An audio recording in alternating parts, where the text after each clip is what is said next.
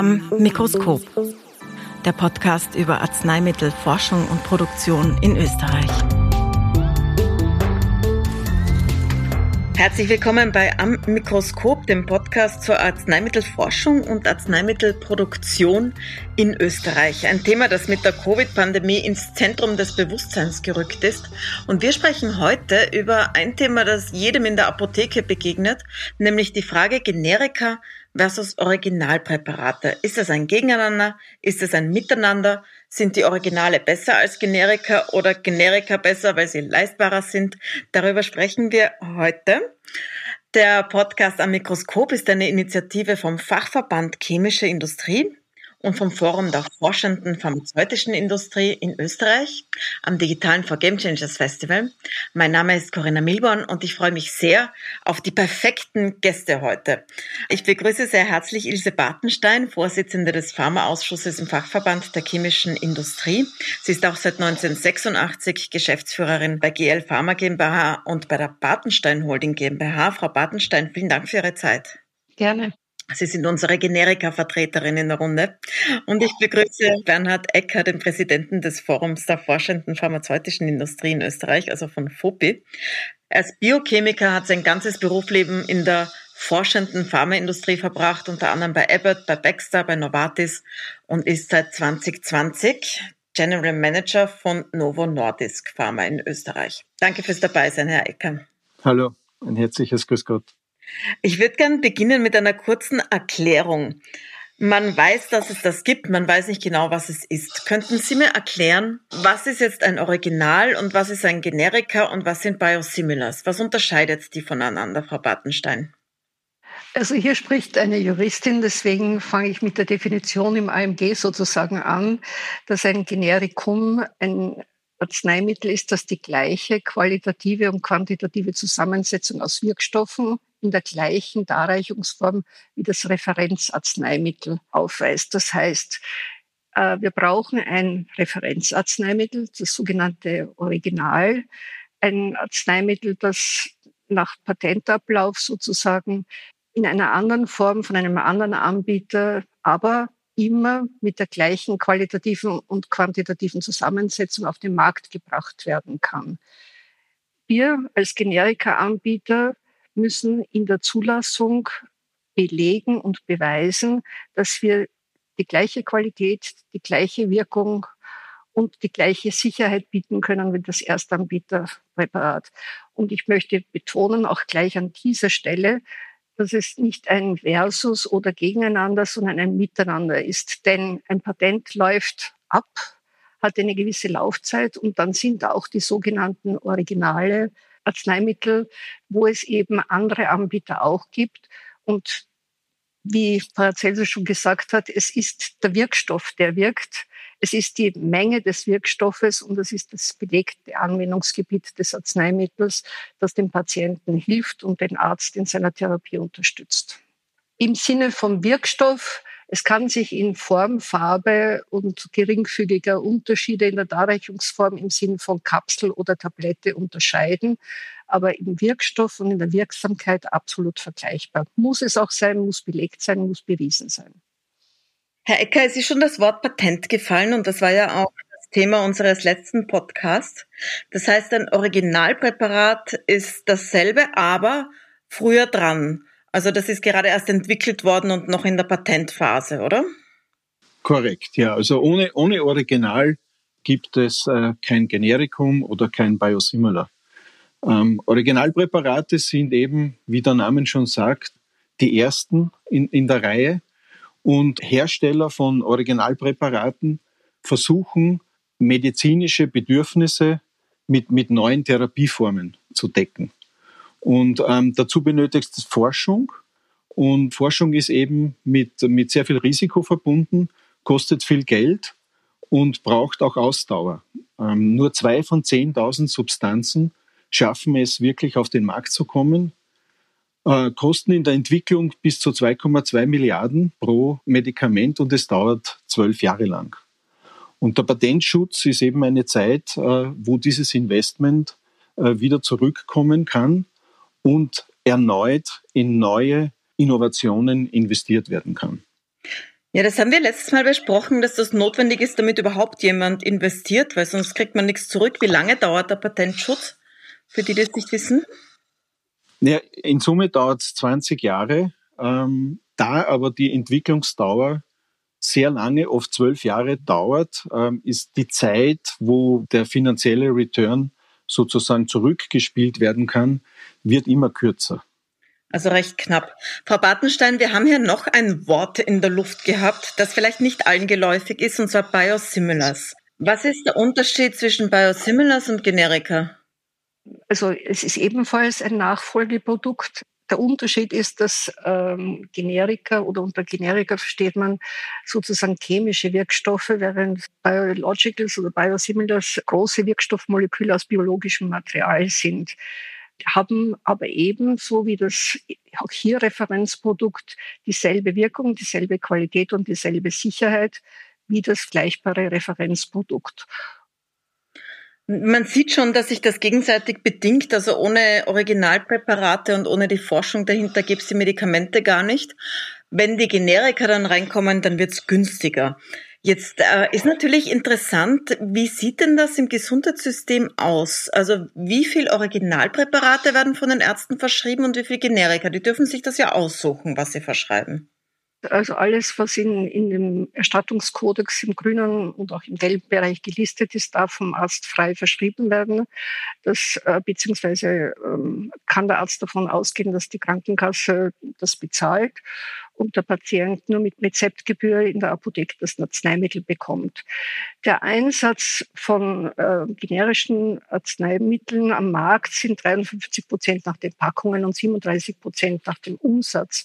Aber es sind eben im patentfrei, das patentfreie Marktsegment. Also da fasse ich zusammen alle Generika, alle Biosimilars, alle auch aus dem Patent gelaufenen Originalpräparate nehmen 90 Prozent aller in Österreich abgegebenen Packungen ein. Also wir sprechen von einem sehr, sehr großen Markt von Standardtherapeutikern und zeigt auch, dass eben die Versorgung der Patienten sehr wohl in großer Masse mit Standardtherapien erfolgt, aber natürlich der patentgeschützte Bereich, äh, Herr Ecker hat gesagt, die jetzt in, aus der neuen, aus der Forschung gelaufenen Produkte natürlich einen wesentlichen Anteil, nicht im Prozent, aber für die Therapie und für die Therapiemöglichkeiten darstellt. Mhm. Herr Ecker, was tut man, um das Originalpräparat dann noch zu verkaufen? Also eine Pharmafirma, die entwickelt hat, die will das ja nicht nur diese acht Jahre verkaufen. Was machen Sie da? Der Fokus der, der forschenden Pharmaindustrie ist auf den Zeitraum wo Patentschutz besteht. Das ist die einzige Chance, um die Kosten für Neuentwicklungen wieder reinzuspielen. Ähm, natürlich versucht man das, das äh, aus dem Patent gelaufene Präparat wird, wird am Markt erhalten. Die Preisregularien in Österreich sind, sind so getaktet, dass man ohnehin sehr stark den Preis senken muss. Das ist gesetzlich vorgegeben. Und der Preisvorteil, den, den Generika dann bieten, liegt im, im geringen Prozentsatzbereich. Also letztendlich ist es dann eine Entscheidung äh, des Verschreibers, was er wählt. Die, die Firma, die forschende Pharmaindustrien nehmen in 90 Prozent der Fällen die Präparate aus der Besprechung mit dem Arzt und fokussieren auf, auf Neueinführungen oder patentgeschützte Präparate. Also dann ist es ein ganz normaler Markt mit verschiedenen Produkten und ohne große Unterschiede sozusagen und jeder schaut, dass er die schönste Verpackung macht, dazu natürlich für den, für den Endverbraucher. Darf ich vielleicht, ja?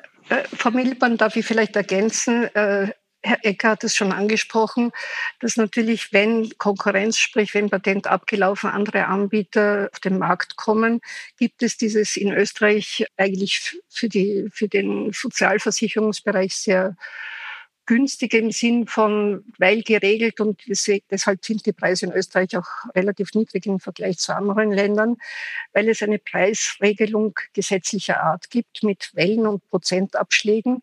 Und dann äh, mit dem Eintritt, also das erste, darf ich kurz Prozente nennen, das erste Generikum muss 52 Prozent günstiger als der Preis des dann am Markt befindlichen Referenz- oder Originalproduktes sein. Der zweite muss nochmal 18 Prozent günstiger sein und der dritte nochmal 15 Prozent günstiger. Aber nach dem dritten müssen eben alle und eben auch der Erstanbieter die Preise senken. Und wir haben jetzt in Österreich seit dem Jahre 2017 ein in unseren Augen sehr bewährtes und sehr probates Mittel, das sogenannte Preisband, das innerhalb eines äh, Preisbandes von 30 Prozent auf den günstigsten Anbieter sich alle im Erstanbieter, also Referenz oder Originator und alle anderen generischen Arzneimittel innerhalb dieses Preisbandes sozusagen in einem regulierten, aber doch Markt bewegen. Was die Möglichkeit gibt, und deswegen sage ich ein probates Mittel, dass es viele Anbieter gibt, eben auch der Erstanbieter im Rahmen dessen, Herr Ecker hat gesagt, es wird zwar nicht mehr beworben, aber natürlich ist der Erstanbieter mit der Marke, die beim Arzt wohl eingeführt ist und beim Patienten natürlich weiterhin ein wichtiger Marktteilnehmer. Aber der Markt funktioniert und die Versorgungssicherheit funktioniert.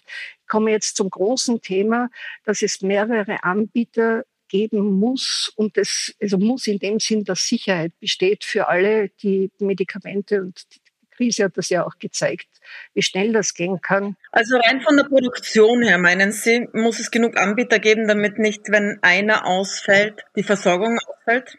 genau das und nicht nur, äh, ja, nicht nur von der Produktion. Also wir sind in, in Österreich produzierendes Unternehmen.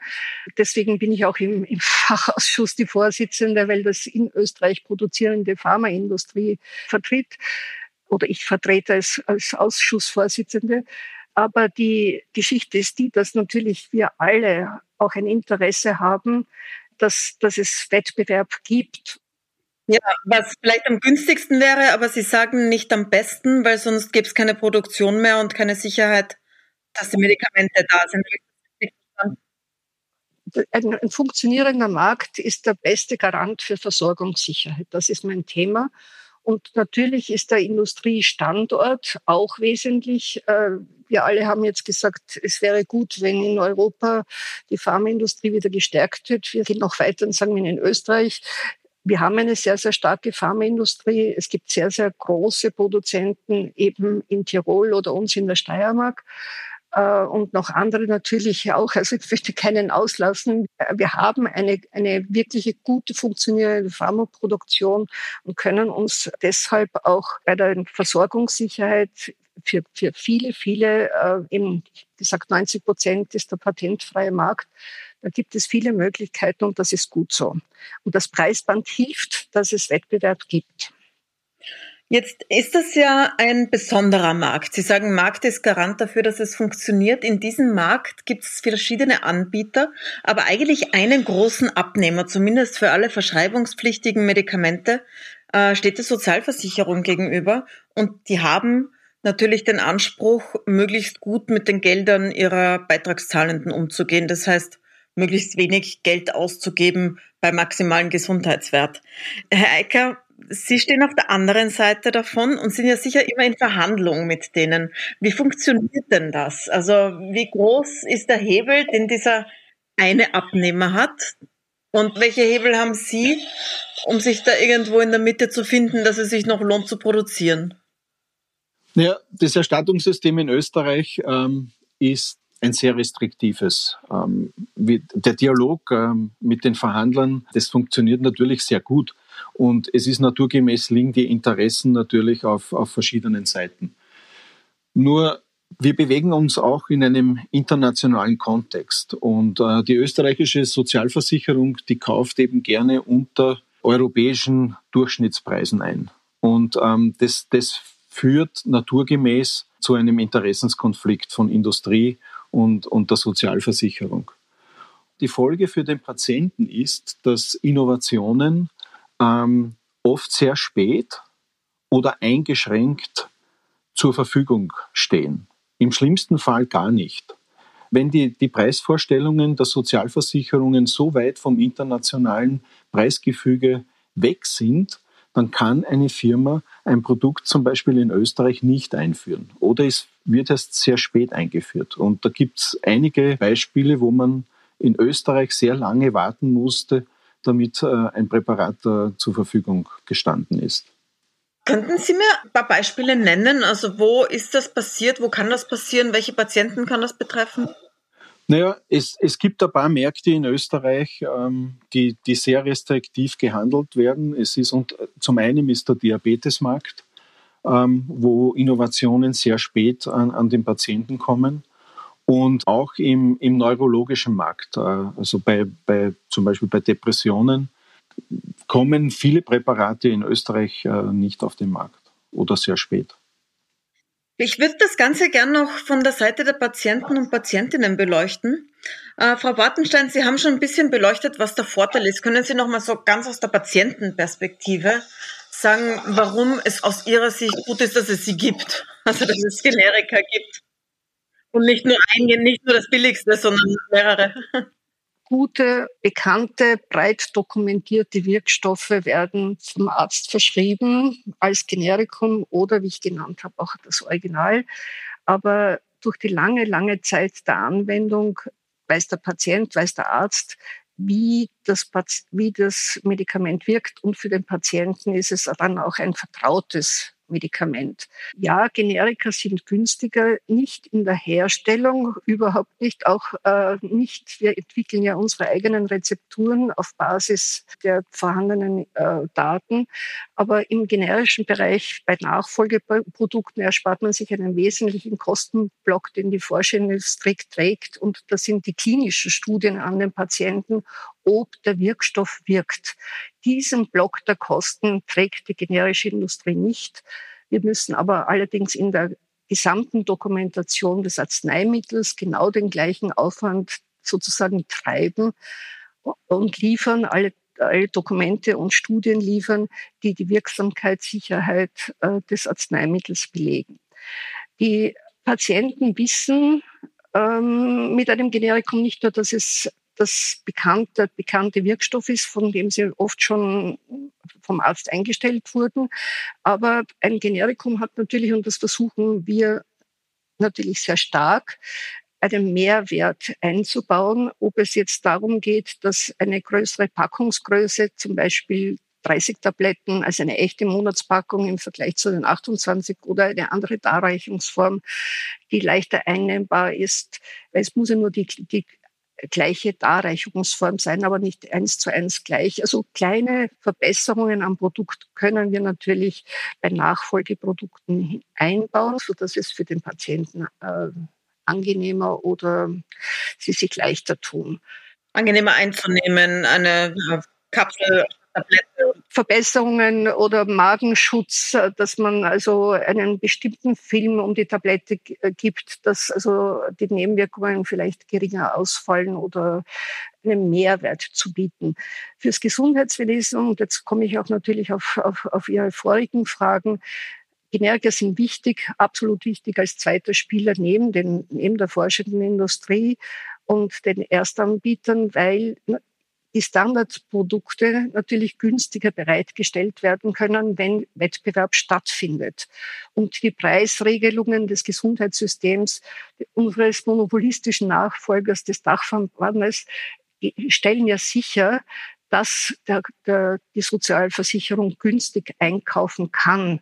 Diese Regelungen und äh, funktionieren und das ist auch ein, ein funktionierendes immer sich selber regulierendes äh, Preisfindungsmechanismus, so dass man also von Seiten der Sozialversicherung der Allgemeinheit oder des Haushaltes Österreich aus davon ausgehen kann, dass man mit dem patentfreien Markt der ja wirklich einen eher geringen Teil der Gesundheitsausgaben ausmacht, gut bedient ist. Und jetzt komme ich noch zum Schluss. Ähm, fast die Hälfte der, des patentfreien Marktes und der generischen Arzneimittel sind unter der Rezeptgebühr von 6,50 Euro. Was bedeutet, dass der Patient sich die Arzneimittel selber zahlt. Denn nur die Rezeptgebühr befreiten Patienten werden vom Dachverband, also von der Sozialversicherung getragen. Das heißt, dieser gesamte Markt, der wirklich von diesen 90 Prozent des Marktes nochmal fast die Hälfte äh, schlägt gar nicht unter Anführungszeichen bei der Sozialversicherung durch, sondern wird vom Patienten getragen. Und wenn jetzt 6,50 Euro und äh, das heißt aber nicht, dass das Medikament äh, so viel äh, kostet, sondern wenn es auch noch drunter geht, dann wird der Apotheker den Patienten darauf hinweisen, äh, dass das Arzneimittel eigentlich günstiger als die Rezeptgebühr ist und es zum tatsächlichen äh, Apothekenverkaufspreis abgeben. Das heißt, wir reden von einem sehr, sehr hohen Anteil, wo der Patient sich eigentlich die Medikamente selber bezahlt. Vielleicht da die Frage zwischendurch, wie groß ist eigentlich der Anteil von Medikamentenkosten an den gesamten Gesundheitsausgaben. Sie haben jetzt die Aufteilung zwischen Generika und Originalpräparaten genannt. Aber wie ist denn insgesamt die Aufteilung? Also die, die, wenn ich das beantworten darf, die Aufteilung ähm, ist vom Gesamt, von den Gesamtgesundheitsausgaben liegt bei 13 Prozent äh, für Medikamente. Ungefähr 38 Prozent äh, gehen in den stationären Bereich und 26 Prozent in den ambulanten Bereich und der Rest, die restlichen 23 Prozent, äh, ist Verwaltung, ähm, Krankentransporte, Ausstattung und auch äh, private Krankenversicherungen. Also 13 Prozent der gesamten Ausgaben gehen in Medikamente und ähm, das ist auch im internationalen Vergleich ein, ein, ein sehr niedriger Betrag. Wobei Medikamente ja manchmal auch helfen können, einen Krankenhausaufenthalt zu verhindern oder hinauszuschieben zumindest, oder?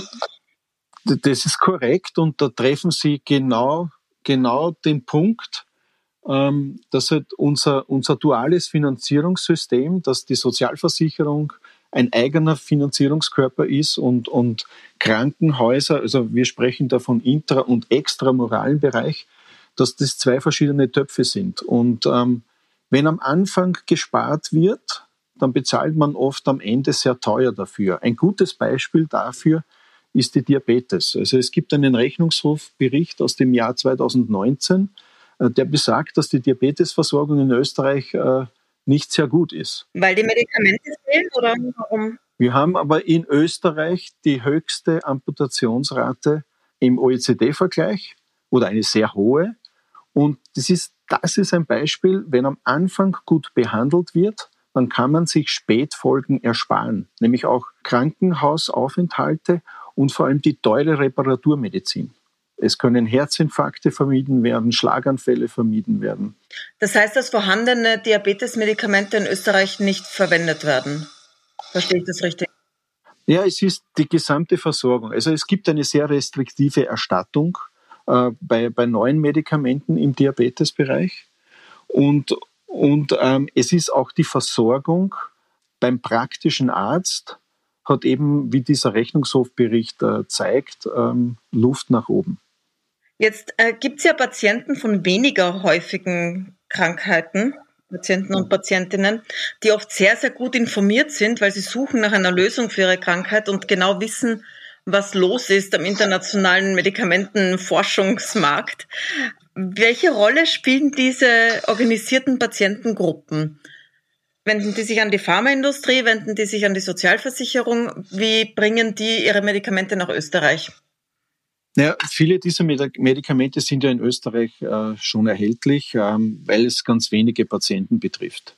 Ist die, die, die springende Frage ist immer, wird es jetzt bewilligt oder wird es nicht bewilligt?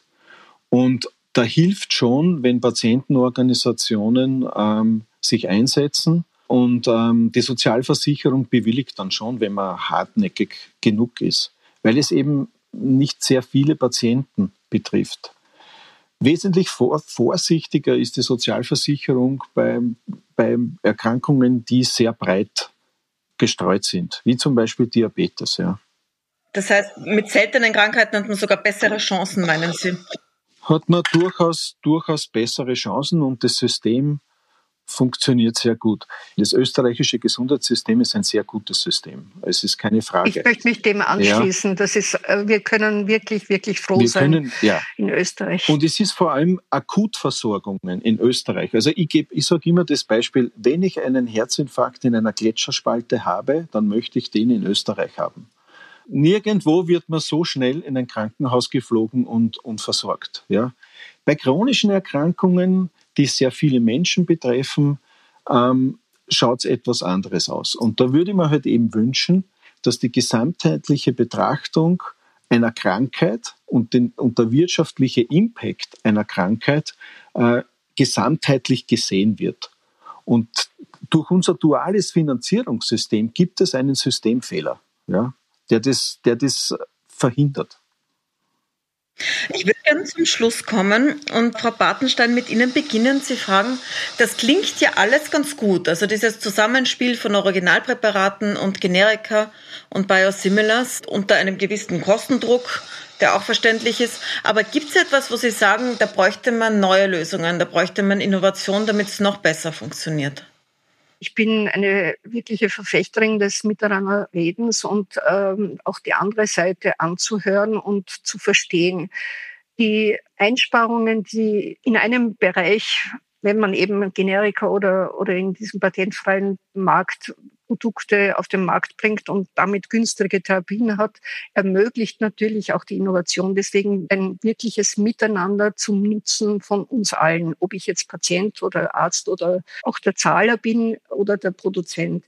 Für mich natürlich als Unternehmerin wünsche ich mir Planungssicherheit. Ich bin, das mag jeder, der ein Unternehmen führt. Wir haben in Österreich in diesem äh, im generischen Bereich, ich habe gesagt, große Unternehmungen und das sind also fast 17.000 Arbeitsplätze in der Produktion angelagert und ein gesamtwirtschaftlicher Umsatz von fast 4 Milliarden Euro. Also es ist eine wirklich direkte, äh, eine, eine, eine volkswirtschaftliche Größe. Und ich kann, jetzt sage ich ich, weil wir in, in Lanach, also in der Steiermark, gerade ein, eine Ausbaustufe für eine Verdoppelung unserer Produktion machen, die uns 60 Millionen kostet. Ich bin mit dem guten Gefühl hineingegangen, dass man in Österreich produzieren kann und das auch in Zukunft weiter kann. Wenn man das günstigste Arzneimittel nur erstatten möchte, dann bekommt man das günstigste dort, wo es am günstigsten herzustellen ist. Und das wird sicher nicht in Österreich sein. Das wird wohl eher in China sein, ja. Ich möchte die asiatischen Anbieter nicht schlecht reden.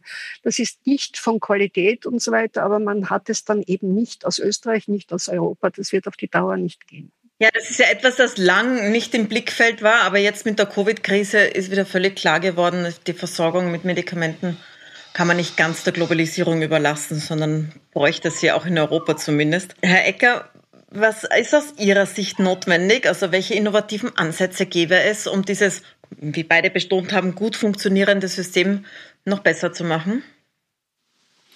Naja, dass wir etwas über Österreich hinausschauen. Ähm, auch bei der Preisbildung dass, dass, dass die Preise, die in Österreich verlangt werden, im internationalen Kontext gesehen werden und ähm, also von Seiten der Sozialversicherung. Und, und das Zweite, und das wäre ein Quantensprung, dass man versteht, dass wenn am Anfang einer Krankheit investiert wird und die bestmögliche Therapie geboten wird, dass man sich am Ende ähm, etwas erspart. Und dieses, diese gesamtheitliche Betrachtung, die fehlt in Österreich wirklich komplett. Und das ist auch dem, ich habe schon erwähnt, dem dualen Finanzierungssystem geschuldet. Dual bedeutet uns nochmal zu erklären, also Medikamente und Krankenhäuser sind unterschiedliche Töpfe. Genau, genau. Und ähm, natürlich, die, beide Seiten machen eine gute Arbeit. Die Frage, die, die ich stelle, ist, ist es das Beste für den Patienten? Und ist es das Beste volkswirtschaftlich gesehen. Und, und da würde ich mir Innovation wünschen, dass wir eine gesamtheitliche Betrachtung der Gesundheitsausgaben sehen und wenn eine resiliente Gesellschaft, und ich glaube, Covid hat das jetzt gezeigt, ähm, dass es verwundbarere Menschen gibt in der Gesellschaft und, und, und äh, weniger verwundbare. Und die, die kränker sind, sind verwundbar. Also die Gesamtgesundheit einer Gesellschaft ähm, hat auch wirtschaftliche Bedeutung. Und darüber hinaus geht es natürlich um das, in erster Linie um das Wohlbefinden der Patienten. Und, und diesen Ansatz, diesen gesamtheitlichen Ansatz, den würde ich mir wünschen. Dann danke ich Ihnen sehr herzlich für die spannenden Einblicke. Danke, Ilse Bartenstein. Danke, Bernhard Ecker. Dankeschön. Danke, Frau Milborn. Und Ihnen danke ich fürs Zuhören, danke fürs Dabeisein. Ich hoffe, wir hören uns bei der nächsten Folge von Am Mikroskop und einstweilen können Sie unseren Podcast gerne weiterempfehlen.